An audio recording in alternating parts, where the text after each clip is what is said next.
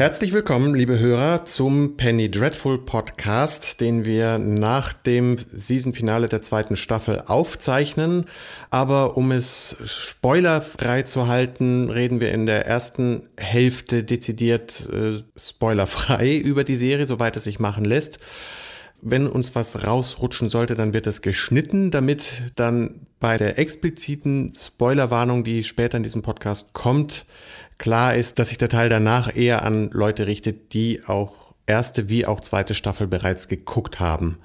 So, das heißt, jetzt bis jetzt könnt ihr erst noch mal alle gefahrlos zuhören. Das heißt mir, Jens Brausnitz in Warschau und Harry List in Wien. Hallo. Penny Dreadful die Showtime-Serie wird ausschließlich geschrieben von John Logan, den viele von euch vielleicht äh, dem Namen nach nicht kennen. Gesehen hat, habt ihr wahrscheinlich Gladiator, äh, den er geschrieben hat, unter anderem den er geschrieben hat.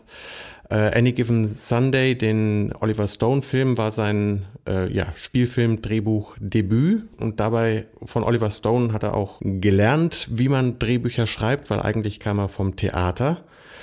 Äh, mit der Idee zu dieser Serie ist er Interviews zufolge gut zehn Jahre schwanger gegangen und hat sich, ähm, ist einfach mit den Geschichten um das viktorianische London, die, die klassischen Gothic-Horror-Geschichten wie Frankenstein, Dracula, äh, das Gemälde des Dorian Gray und diverse andere aufgewachsen. Und was ihr wahrscheinlich schon wisst, in dieser Serie, die um die Jahrhundertwende im London angesiedelt ist, laufen sich all diese Figuren über den Weg. Oder Varianten davon. Genau, ist besser gesagt äh, ausgedrückt, Varianten davon.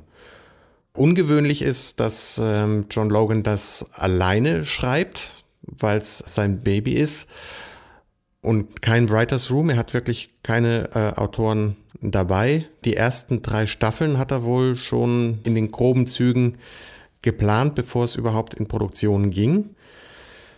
Wer mehr über diese solche Hintergründe lesen mag, das haben wir in den Show Notes verlinkt. Da gibt es Interviews und äh, auch einen, einen schönen Podcast mit ihm vom BAFTA-Institut, ähm, wo er schöne Anekdoten erzählt, wo man auch einiges über Hintergründe erfahren kann, was wir hier aussparen um uns mehr auf die Serie selber zu konzentrieren. Ich mag sie sehr.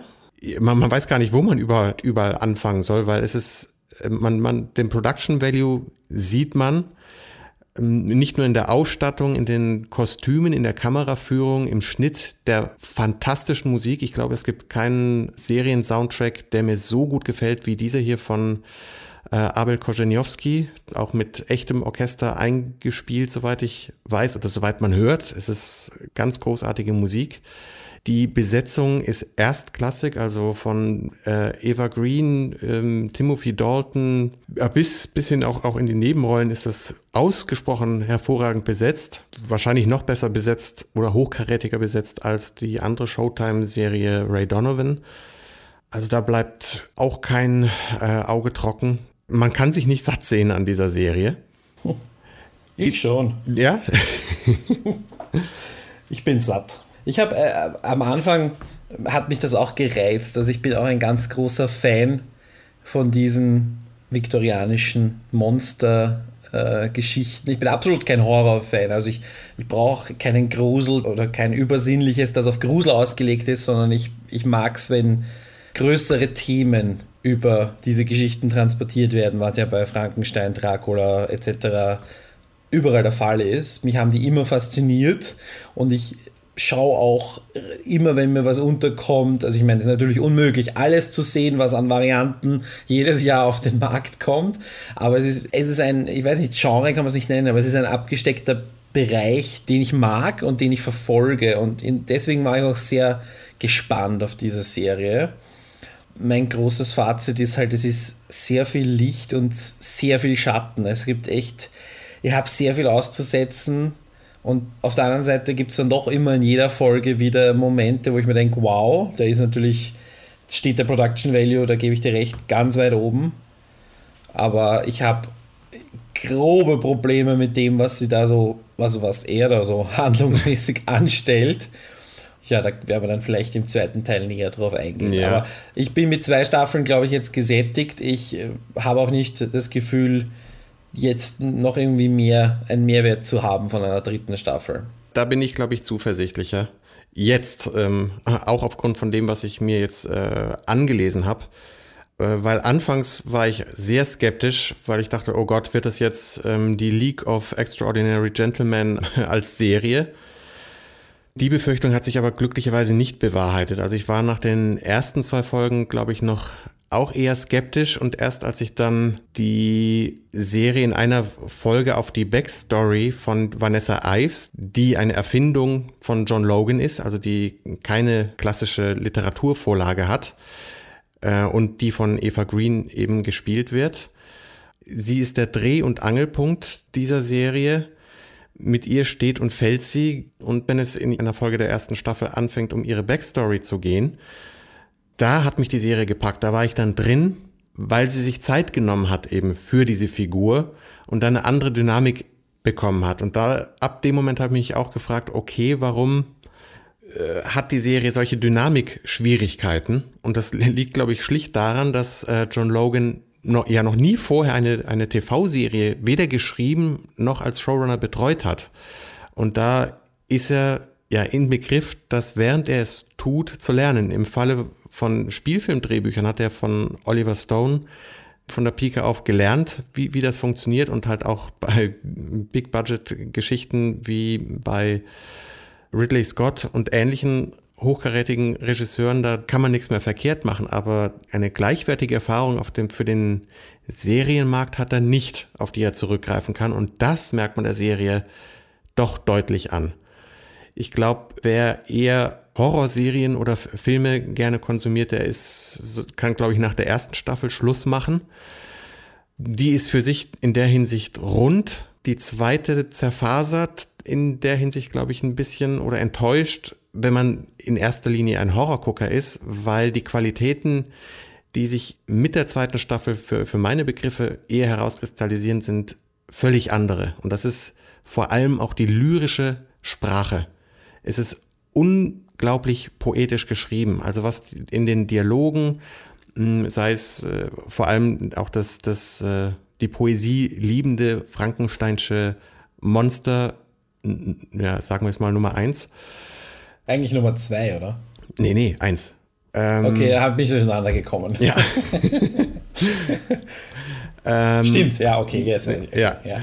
Also es ist nicht nur dort zu spüren, die, die Sprache, auch in, in vielen Dialogen, der Wortschatz, die, die, die Sprache ist so schön, wenn man sich die auf der Zunge zergehen lässt. Auch bei Dorian Gray, also die, die Worte schmelzen auf der Zunge und äh, wer sowas gerne hört, für den ist das ein echter Ohrenschmaus.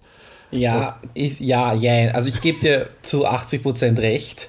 Es gibt sehr viele Momente, wo ich mir das auch denke, wow, toll geschrieben, äh, lyrisch fast schon, aber es gibt dann halt auch wieder Momente, wo es unangebracht ist, wo einfach nur heiße Luft verbraucht wird äh, oder produziert wird. Also ja, da, da, da, da wird das Level einfach nicht gehalten und ich meine, es ist natürlich, das ist eine 55 Minuten Folgen sind das. Mhm. Das heißt, das ist ordentlich Distanz, die man, die man mit Wörtern füllen muss dass da nicht alles sitzen kann, ist klar, vor allem wenn man das alleine macht. Ja, zehn Folgen dauert jede Staffel. Also es nee, ist nee, eine, acht, zehn und die dritte wird neun haben. Okay, dann. Trotzdem ist es, es ändert nichts an deinem Argument. Ja, nein, ähm, aber es ist eine Menge für eine Person. Es ist nicht so ein, äh, ein kohärentes Werk, das nach acht Folgen vorbei ist, wie True Detective es war. Wo mhm. du irgendwie das Gefühl hattest, da war, da ist jemand, da ist auch nur eine Person dran gesessen, aber halt sehr, sehr lange und hat das als, als Hauptwerk verantwortet. Und hier ist es halt so, okay, ja, du hast ein, ein, ein Anfänger und Anführungszeichen. Das Showtime das produziert hat, ähm, zeugt natürlich auch davon, dass die da auch sehr mutig sind und sich was trauen. Ja, so mutig vielleicht dann auch wieder nicht, weil ein, ein Oscar-Preisträger als Autor ist für die auch ein gutes Zugpferd und die hatten die schon Drehbücher und auch die eine sehr ausführliche Outline für, ich, ja, ich glaube, drei Staffeln werden es dann gewesen sein schon, in der Hand. Dann verweise ich auf den inzwischen, wenn ihr das hört, inzwischen erschienenen Text von mir zur dieswöchigen Serien-Lückenfüller-Empfehlung. Äh, da habe ich einen Artikel verlinkt, was an der Serie alles schiefgelaufen ist und vor allem mit der Autorin schiefgelaufen ist. Also es, äh, so kann es nämlich auch gehen. Okay. Das, Smash übrigens. Mhm. Äh, Jedenfalls waren die Showtime-Verantwortlichen mit der ersten Staffel und auch der zweiten so zufrieden, dass sie ja die Folgestaffeln in Auftrag gegeben haben.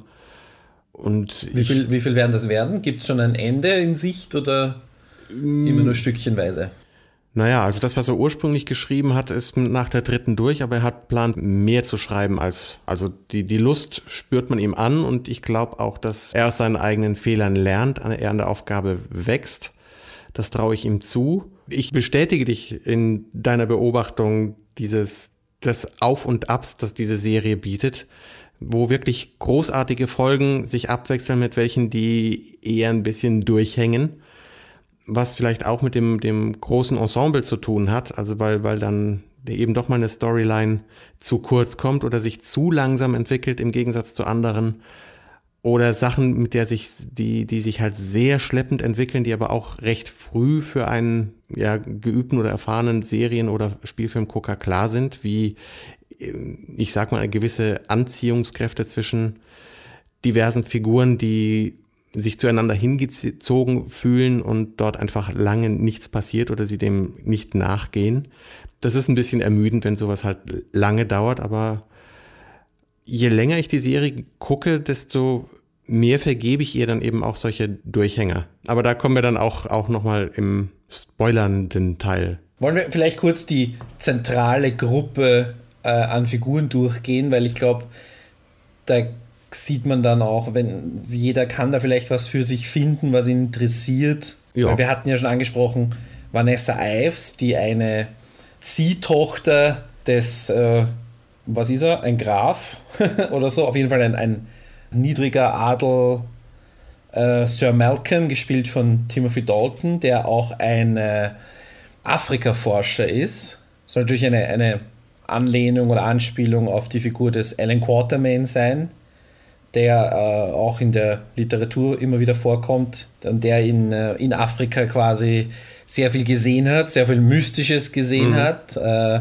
die Geister dieser Erlebnisse mit sich mitträgt und auch Fa Familie verloren hat in Afrika. Und auch sein äh, Hausdiener quasi hat er auch von dort mitgebracht, der ihn genau. begleitet und ja, ein fast innigeres Verhältnis mit ihm lebt als mit seiner Gattin. Und darüber hinaus ist er der Vater von Mina, die man aus der Dracula Erzählung kennt und die wie in der Dracula-Erzählung oder variiert von der Dracula. Äh, Eigentlich sehr anders, möchte ja. ich anmerken. ja, hast recht. Aber in diesem Fall halt von einem Vampir oder vampirähnlichen Wesen entführt worden und er ist auf der Suche nach seiner Tochter. Das ist die Handlung der ersten Staffel. Der große die, Bogen, ja. Die, der große Bogen, der abgeschlossene Bogen auch. Die wohnen in London in einem Haus, also die, der, der Sir, sein Diener und sein Ziehkind. Und sie haben Freunde, die sie auf verschiedenen Festen kennenlernen. Einer davon ist Dorian Gray, der auch bis zum Ende der zweiten Staffel noch eigentlich ein bisschen eine, ein Trabant ist. Er ist nicht so richtig... Mhm. Äh, inkludiert in die Gruppe oder in, die, in das Ensemble, sagen wir es mal so. Er ist ein bisschen was für sich. Ähm, vielleicht wird das in der dritten Staffel noch, noch besser. Er ist für mich die, auf jeden Fall die interessanteste Figur. Und mhm. dann haben sie einen weiteren Freund, äh, einen jungen Arzt, das ist auch irgendwie so der Hausarzt quasi, Viktor Frankenstein, mhm. der in seiner Freizeit, äh, ja, wir wissen, was er tut, der Wissenschaft dient. Dann äh, gibt es noch einen, eine Nebenfigur, die erfunden ist. Oder mir, mir ist die, die Vorlage nicht bekannt, nämlich Ferdinand Leil, äh, der, der Ägyptologe mit deutsch- oder jiddischem Hintergrund, der auch mit entsprechendem Akzent spricht. Und eine meiner Lieblingsfiguren ist, glaube ich, in, diesem, in diesen beiden Staffeln. Der ist fantastisch, ja. Ja, gespielt von Simon Russell Beale. Ist so ein bisschen tuntig angelegt, aber ja, ich weiß, getuntig ist gar nicht das richtige Wort. Ähm, er, ist, er, ist so eine, er ist ein verrückter Wissenschaftler, hätte ich ihn äh, mhm. eingeordnet. Er ist, aber er ist jetzt nicht so ein, äh, ein äh, verrückter Wissenschaftler im Labor, sondern er ist ein Geisteswissenschaftler, ein verrückter Geisteswissenschaftler, kein verrückter Naturwissenschaftler. Ja. Das ist vielleicht das Besondere an seiner Figur. Obwohl er ist nicht verrückt, er weiß einfach sehr viel und ist exzentrisch und, und hat, äh, äh, er freut sich am Schönen, egal ob das Männer, Frauen, Häuser, äh, Gemälde Einrichtungen, was auch immer sind. Ja? Oder ägyptische Tätowierungen sind. Oder ägyptische ja. Tätowierungen, ja. Und ja. dann heuert diese Gruppe noch einen äh, amerikanischen Söldner an, Mr. Chandler. Chandler, ja. Genau. Gespielt von Josh Hartnett, von dem man schon lange nichts mehr gesehen oder gehört hat. Und von dem man überrascht ist, dass der spielen kann. Dass der einen sehr soliden Job macht. Ich ja. meine, ist immer noch nicht die ganz große Kunst des Schauspiels, aber es ist, oh, es ist okay. Der ist in einer Wild-West-Show als Buffalo Bill oder so, zu, tritt er auf, wird angeheuert als, als Revolverheld für die Unternehmung, für die gefährliche Unternehmung, äh, Miner zu suchen. Und ja, das war dann eigentlich schon unser großes Ensemble. Ja, angeschnitten thematisch. Es wird halt, Jack the Ripper ist, wird thematisiert, taucht dort quasi äh, eben als Hintergrundrauschen auf. Genauso. Jack the, Ripper ist, Jack the Ripper ist vorbei und ja. dadurch, dass irgendwie so große Morde passieren, glauben die Leute, er wäre wieder da. Mm. So habe ich das interpretiert, dass ja. wir äh, nach Jack the Ripper sind. Ist auch so, ich wollte es, wollt, äh, ja. das müsste dann so, neun, wir müssten dann so, ich glaube, Jack the Ripper war so 1890 bis 1910 in dem Zeitraum irgendwie. Mm. Und wir sind ja jetzt ungefähr 1900, also das kommt genau hin. Vielleicht taucht in der dritten Staffel dann auch die Zeitmaschine auf. Das wäre natürlich. genau, das und fehlt mir noch. Und Captain Nemo, wenn wir schon mhm. bei. Und Tom Sawyer, wo wir schon sind bei der League of Extraordinary Gentlemen. Ja. Der war nicht so schlecht, der Film. Und äh, auch der Comic ist nicht so schlecht. Habe ich weder gesehen noch gelesen. Nur, nur mitgekriegt, wie, wie gut er ange, äh, ja, äh, aufgenommen wurde. Ja, es war, nein, ich meine, gut, es war halt ein, ein schöner Hollywood-Film mhm. äh, und wenn man die ganze Literatur kennt, dann war das halt nett und dann waren halt so, sie haben auch im Vorbeigehen lauter so Charaktere aus Büchern erwähnt, zum Beispiel so, sie betreten die Nautilus und der, der erste Offizier äh, stellt sich vor, nennt mich Ismail. Ja. und das, das war's. Es wird nie wieder erwähnt, aus welchem Buch er ist, aber jeder weiß es. Ja. Das ist super. Das ist einfach Sehr nur super. Ähm, okay. Wo Van Helsing, ja. genau. Van Helsing taucht auch noch auf in der ersten Staffel. Und es ist mit Anspielungen oder weiteren Anspielungen ist die Serie da wirklich nicht arm, aber das, was wir eben vorgestellt haben, ist im Prinzip der Kern des Figurenpersonals, Arsenals. Genau, die, ja, die, die Hauptgruppe und die haben natürlich noch Freunde, Verwandte, Verbündete, Feinde, die mal mehr oder mal weniger regelmäßig auftreten. Genau, und treffen sich in verschiedenen Konstellationen und haben eben auch mal Solo-Episoden oder Exkurse gibt es auch durchaus mal. Und die zählen in, für, für mich zu den wirklichen Highlights jedes Mal, weil die eben in sich abgeschlossener sind. Die sind nicht so der große Bogen über wer weiß wie viele Staffeln geplant, sondern das sind die, die sind für sich sehr kompakt abgeschlossen und da kommt die ganze Klasse von John Logan wirklich zum Tragen. Und ich habe die Folgen habe ich alle über die Maßen genossen. Also da waren sowohl in der ersten wie jetzt auch in der zweiten Staffel die für mich die, die Highlights ähm, der jeweiligen Staffeln drunter. naja, ich weiß nicht. Also wir können das jetzt gleich im zweiten Teil diskutieren.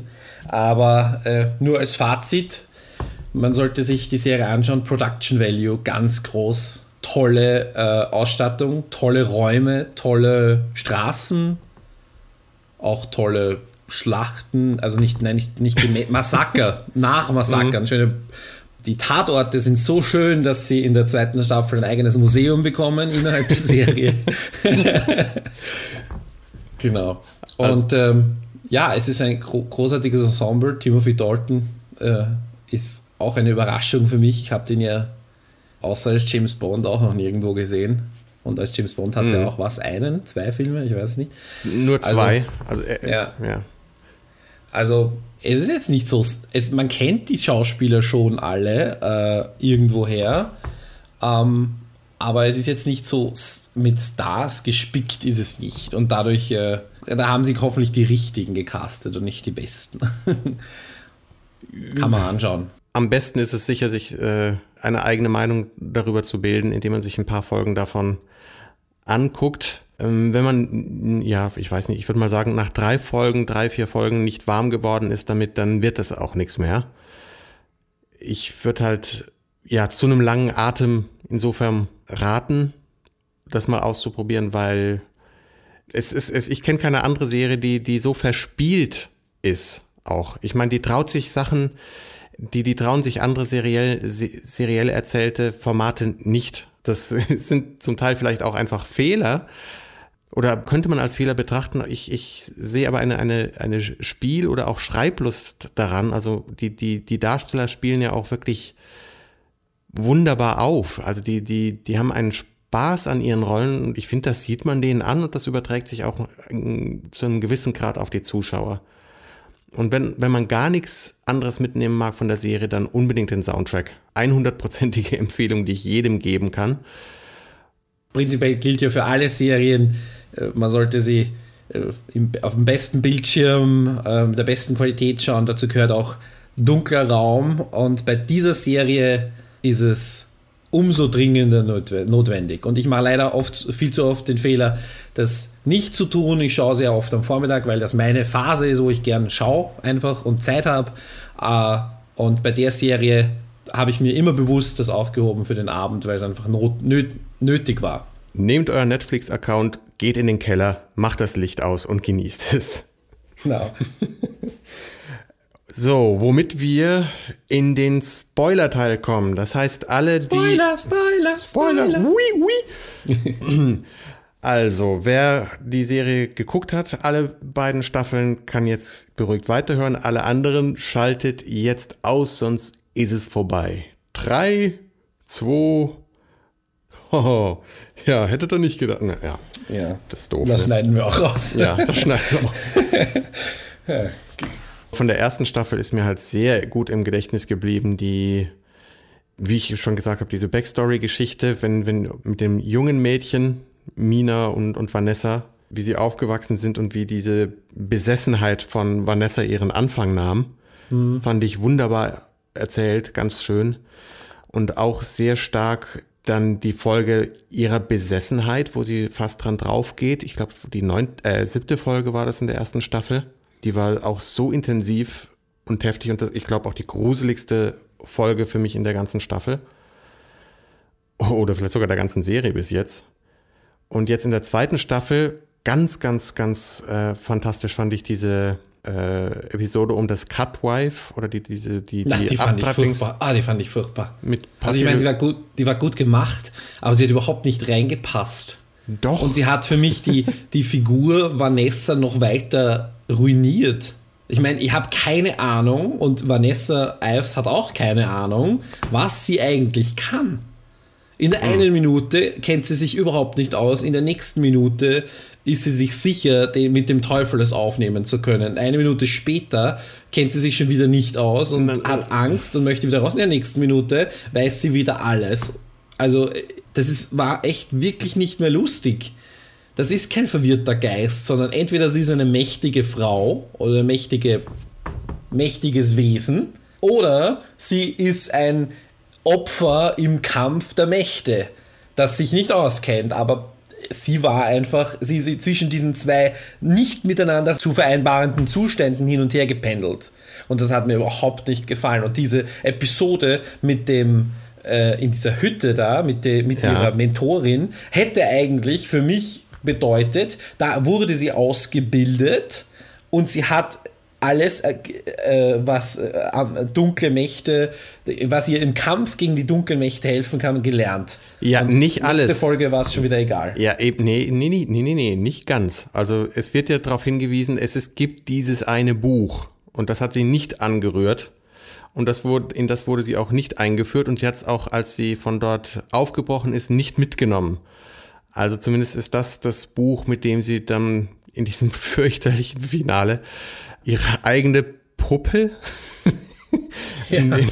besiegt. Aber ich meine, das ist Hanebüchen oder ein bisschen schwach, aber ich fand diese Ausbildungsepisode mit dem Hexenhäuschen, mit dieser famosen Patti Lupon ähm, als, als äh, Abtreibefrau, zu der sonst niemand gehen, oder zu der man halt nur gehen kann, ganz großartig. Also dieses äh, von angefangen von diesem drei Tage im Regen stehen, genau wie beim Fight Club, halt nur halt für, für Hexenanwärterinnen.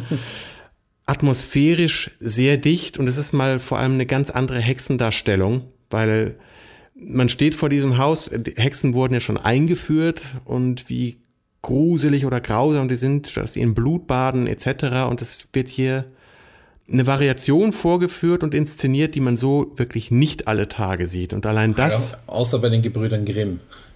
Das war doch die klassische Grimm-Hexe, oder? Ja, ich finde eben nicht. Hinter den Kulissen der Grimm-Hexen. Das, das war doch genau das, oder? Äh, wir wissen nicht, wie es im Lebkuchenhaus ausschaut, weil wir es nie beschrieben bekommen haben, aber es schaut genau so drin aus. Also ich habe keine Lebkuchen gesehen. Nein, kein, nicht Lebkuchen, aber halt irgendeine andere Hexe. Und auch keine Hexe mit krummem Rücken und niemand, der in einen Ofen gestoßen werden muss, sondern wirklich jemanden, der Menschen hilft. Ich meine, das ist die, die, die, äh, wie, wie, heißt noch hier dieser äh, Mike Lee-Film mit der ähm, Vera, Vera Drake. Ich sage nicht, dass die, ich fand die Folge gut und ich fand sie gut gemacht, aber für mich hat sie halt einfach äh, das Ganze ruiniert und ich meine, das das war halt nicht die einzige Szene, das war einfach völlig, also nicht Szene, das war eine ganze Folge, ja. die irgendwie aus dem Rahmen war und Vanessa Ives Handlungen sind die ganze Zeit einfach nur irgendwas. Also sie tut immer so, als wüsste sie, was sie tut, aber in Wahrheit macht sie einfach nur wirklich einfach irgendwas. Auch dieses, oh, ich muss jetzt aufbrechen und ich muss jetzt weg. Und Ethan Chandler, ich komme mit. Und dann verstecken sie sich in dieser Hütte. Und auch die Folge um, fand ich spitze. Nur um zwei Folgen später. Äh, und sie machen dort nichts Relevantes. Sie machen dort einiges, aber nichts Relevantes. Doch, ich meine, das ist, das ist, das ist kitschig vielleicht, aber das ist die Liebesgeschichte. Das ist die Romantik. Da ist ja, aber genau warum das. sind sie weggefahren? Weil danach, äh, uh, Sir Malcolm braucht uns. Wir gehen jetzt wieder zurück. Ja. Warum sind sie nicht einfach dort geblieben? Also, verstehst du? Das, ich, ich verstehe das nicht. Ja, das muss man auch nicht verstehen. Das kann man einfach nur genießen. Weil das ist, äh, Vielleicht. Kann es nicht genießen. Ich schon, ich konnte es schon. Das ist dann halt die, die Romantik-Episode, wo sich die beiden endlich mal näher kommen, wozu sie. Die hätten mal ein Eis essen gehen können. Ja, sie hätten es auch so machen können, wie äh, Dorian Gray fast alle der Reihe nach äh, in der ersten Staffel verführt. Männlein wie Weiblein. Und da hat man auch, auch wirklich gesehen, wie Josh äh, Hartnett sich, sich reingeworfen hat, äh, den, den, den homosexuellen Sex zu spielen mit. ja, das fand ich sehr, sehr witzig anzuschauen. Ähm, ich meine, die, die hat, da sind sie nicht, in, in London sind sie nicht zu ihrem Recht gekommen, eine ähm, romantische Szene oder romantisches Setting auszuprobieren. Und das wurde ihnen hier halt wirklich auf dem servierte Tablett beschert. Und ich fand das schön und ich habe das auch wirklich genossen. Ist vielleicht ein bisschen kitschig, dann halt auch noch mit, mit Tanzen beibringen und Baumfällen. Also es ist alles sehr arg symbolisch oder auch ähm, Schießtraining. Ich fand, in solchen Momenten kommt die Serie zu sich oder findet genauso sehr zu sich wie in so ellenlangen Dialogen, wenn, wenn das Frankensteinsche Monster Nummer eins mit Vanessa Ives in dieser Cholera-Dingsbums Katakombe sitzt und äh, Gedichte rezitiert gegenseitig. Ist, da spüre ich genauso eine Lust am Schreiben, der sich John Logan hingegeben hat. Ja, dem widerspreche ich ja nicht, aber es war halt einfach ja, es weicht Bei aller Übernatürlichkeit kann man doch auch eine gewisse Schlüssigkeit erwa äh, erwarten, oder? Uh, wenn, wenn aber auch schon so viel zusammengemanscht wird, also wir haben Vampire und Werwolf und Frankensteins Monster. Äh, ja, und das rechtfertigt es jetzt für dich? Teufel. Wenn wir, wenn wir hier, wenn wir hier äh, in einer anderen Serie, in der die in der Gegenwart, in der, in der, in der vermeintlichen Realität spielt, äh, wären, dann würdest du als erster diese Drehbuchmängel be, äh, äußern. Ja, richtig. Ich sag ja aber auch, also Nur weil, weil Frankenstein und Dorian Gray vorkommen, ist das okay? Ich meine, dann dürfen sie ein bisschen viktorianisch-englisch reden von mir aus und sie dürfen mehr Wörter gebrauchen, als notwendig sind und sie dürfen ja, da, dann ist das okay, aber ich meine, das, das äh, schließt ja nicht aus, trotzdem ja. eine schlüssige Handlung zu haben. Es Und heißt, das ist, fehlt mir komplett. Es, äh, es heißt ja nicht umsonst Penny Dreadful, also äh, Groschenroman. Die Plots können Hanebüchen und billig sein. Es, man findet halt, wenn man ein bisschen Geduld aufbringt, dann kann man entweder das, sowas für sich rausziehen, was einem gefällt und darauf halt warten. Wenn man ja eine schlüssige Logik im Plot haben will, dann ist es, ist man, glaube ich, hier ein bisschen aufgeschmissen. Also vor allem in der nicht, zweiten Staffel. Es muss ja nicht immer sein, es, aber es reicht ja eben so diese großen Momente. Oder diese, irgendwie die, die größeren Schritte irgendwie hintereinander die, sich vollziehen. Auch am, ja. am Schluss, sie, sie, Sir Malcolm ist, hat sich rausgestichen und ist in die Höhle der Hexen, des Löwen, mhm. der Hexen, was auch immer, gegangen. Und äh, sie alle so, hey, wir sollten ihn retten gehen. Na, dann geht's ja. doch. Aber dann sagt der Ethan Chandler Werwolf, weil denn die nächste Nacht, äh, nein, nein, nein, wir können nicht gehen. Und anstatt dass irgendwer fragt, warum können wir nicht gehen, sagt ja. äh, irgendwie komplett Hanebüchen, muss der Einzige, der Bescheid weiß über seine, seinen Zustand, muss quasi sagen, Nein, es ist besser, wir gehen morgen. Er hat schon recht. Und damit ist die Diskussion erledigt. Oder dieser Mr. Lyle, der auf der Seite der Hexen steht, aber dann die ganze Zeit, ich meine, wenn ich, wenn ich schon ein Verräter bin an meinen Freunden, dann äh, verbringe ich die doch nicht Tag und Nacht bei denen und helfe ihnen. Äh, also entweder bin ich schon auf der anderen Seite des Atlantiks, mindestens, oder ähm, halte mich zumindest da raus, aber nein, er ist. Er ist der klassische Doppelagent, na komm. Er ist also, überhaupt kein klassischer Doppelagent. Er ist, er ist auf ihrer Seite und er hätte bei den Hexen gar nicht, die Hexen hätten ihn gar nicht gebraucht und er hätte mhm. einfach Teil des, des unseres Teams sein können. Oder er hätte tatsächlich ein Spion für die Hexen sein können und hätte aber mehr als zweimal zu den Hexen zurückgehen müssen in zehn Folgen. Oder auf anderem Wege mit ihnen kommunizieren. Aber das hat er auch nicht getan. Ja, dafür sind die Hexen aber obendrein auch noch ziemlich häufig in diesem Haus beim Herrn Malcolm in, hinter der Tapete. Ja, dann hätten sie einen stillen Briefkasten dort einrichten können. Und stehen mal eben da und eigentlich hätte es gereicht, sie einfach mal über den Haufen zu schießen. Wann wäre sie los gewesen? Ja, das wussten auch die auch nicht, gell? Die haben noch gar nicht probiert, einmal nee. auf diese Hexen zu schießen. Naja. Nee. Aber du siehst meinen Punkt, oder? Dass ja, ja, da, absolut. Wie viel da einfach falsch läuft.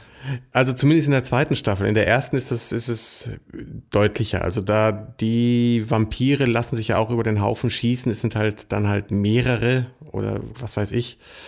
Und hat eine, ich finde, zufriedenstellende Auflösung mit ähm, dem Schuss von, von Sir Malcolm, dass der seine Tochter erschießt und meint, er hat ja. schon eine Tochter. Also dieser Tochterwechsel quasi, diese Adoption von Vanessa als Familie fand ich sehr ja, befriedigend erzähltechnisch. Aber diese, so eine Befriedigung hat sich für mich in dem Staffelbogen der zweiten Staffel nicht erschlossen. Ich fand schon schlimm in der Pilotfolge der zweiten Staffel, dass man dem Schauspiel von Eva Green abnehmen muss, dass, oh je, diese Nightwalkers oder Dings hier, das ist die Bedrohung schlechthin und denen sind wir nicht gewachsen, Leute, ey, das, da haben wir, da geht ja gar nichts. Ich meine, da wird versucht oder geschafft, eine Bedrohung aufzubauen mit diesen Hexen, äh, die im Blut baden und eben für den Teufel selber auf Brautschau unterwegs sind. Oder ich, ich, meine, das ist, die Bedrohungskulisse ist gigantisch. Dann fängt auch noch an, die Oberhexe den Sir Malcolm zu verführen, zu verhexen und damit halt die, die die ist ja der einzige Fun Lichtblick. Ja, diese, die Helen McCrory ist ja ein Traum. Ja, die, also die Rolle war ja auch auf den Leib geschrieben. Das wusste sie auch schon, obwohl sie in der ersten Staffel nur zweimal kurz auftaucht, wusste sie, dass in der zweiten Staffel groß rauskommt. Sonst hätte sie wohl auch nicht zugesagt. Aber ist stark. Ganz großes Spiel auch. Aber ist dann halt ein schwaches Finale dafür, für diesen Aufbau, der. Sehr schwach. Der funkt, aber der Aufbau funktioniert, oder? Dieser Bedrohungsaufbau. Jein. Also, wie gesagt, ich gebe, die erste Staffel war ein schönes, rundes Ding und deswegen bin ich auch dabei geblieben. Mhm. Aber die zweite hat das für mich komplett ruiniert und das hat mich dann auch wenig interessiert, eigentlich. Also die, dass ein Vater mhm. seine Tochter sucht, das ist, für, das ist natürlich viel nachvollziehbarer, als wir müssen jetzt die von Satan auserkorene Braut quasi beschützen. Äh, was, was kommt in der dritten Staffel? Die Master Race mhm, ja. der Untoten. Das fand ich auch ein bisschen sehr merkwürdig. Und dann. Nee, die finde ich aber, das finde ich aber gut. Ich meine, Billy Piper, die Lilly, ich meine, das ist der Hammer, was die, die äh, in der neunten und zehnten Folge darstellerisch bringt. Ich meine, die hat super Texte, also was sie dem, dem Mr. Claire an den, an den Kopf schmeißt, ja. ist eine so starke Szene. Also da kannst du doch echt nicht meckern, das ist großartig. oder? Auch ist doch der Hammer. Auch, ich finde auch, dass Dorian Gray äh, ins Spiel kommt und das ja. fand Dorian Gray in der, in der Ursprungsfassung war er ja immer ein eher passiver Typ, der nicht gewusst hat, was er mit seiner ewigen Jugend tun soll. Mhm. Und äh, hier ist es ja so, okay, ähm, ich bin unsterblich, also mache ich was damit. Und habe jetzt eine, eine andere unsterbliche Figur gefunden. Ich habe meinen mein Gegenpart endlich gefunden. Und das hat ihn ja auch so fasziniert. Ja. Das, ich meine, er ist ja fasziniert von interessanten Frauen. Das kommt ja auch die ganze Zeit, oder halt, also Frauen unter Anführungszeichen. Äh, das kommt ja die ganze Staffel durch. Und dann am Schluss findet er die interessanteste aller interessanten Frauen weil sie ihm ebenbürtig ist in gewisser mhm. Weise. Und ja, aber da, es sind ja auch alle Figuren äh, über alle Kontinente auch noch verteilt, ne? Ja. das, äh, da, die Frage ist, lassen sie sich jetzt irgendeine hanebüchene Erklärung einfallen, wie sie innerhalb der ersten zwei Folgen alle wieder zusammenbringen? Ich glaube, das wird nicht passieren. Nicht so schnell. Ähm, ich glaube, sie können ja jetzt eben auch mal die, die, die Backstory von, von Mr. Chandler ähm, etwas weiter auswalzen und das dann da auch in Amerika bleiben. Okay. Oder ihm wird vielleicht auch wer hinterher reisen, ob das äh, Vanessa ist, ob die irgendwer das spitz kriegt. Also da können wir spekulieren. Ich glaube, dass es, es wird geografisch jetzt einfach auch mal aufgefächert. Das, das haben sie ja wunderbar angedeutet. Und mir genügt das als, als Andeutung, diese, die Unsterblichen, mit äh, einer entsprechenden Arroganz ausgestattet und wunderbar gespielt. Also da, da kann ich gerne länger zugucken. Aber die, die hexenzentrierte zweite Staffel als, als erzählerischer Bogen fand ich auch ganz schwach.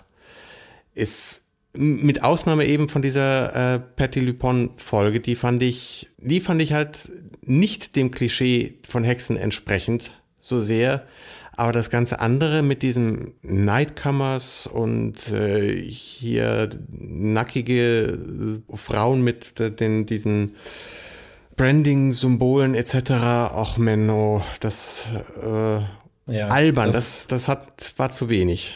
Oder zu sehr Klischee, aber ich habe mich dann, dann auch, mir dann auch gesagt, okay, ich habe genug Spaß an anderen Sachen. Immer, wann immer der, der Ferdinand äh, seine Schwärmerei für Mr. Chandler einfach so durchbrechen lässt, durchscheinen lässt. Ich meine, das ist so schön gespielt und das ist, der genügt sich damit ja auch. Also diese Flirterei ist, wird nicht versteckt, die ist offen ausgestellt, er erwartet keine Gegenleistung oder nix oder den zu verführen.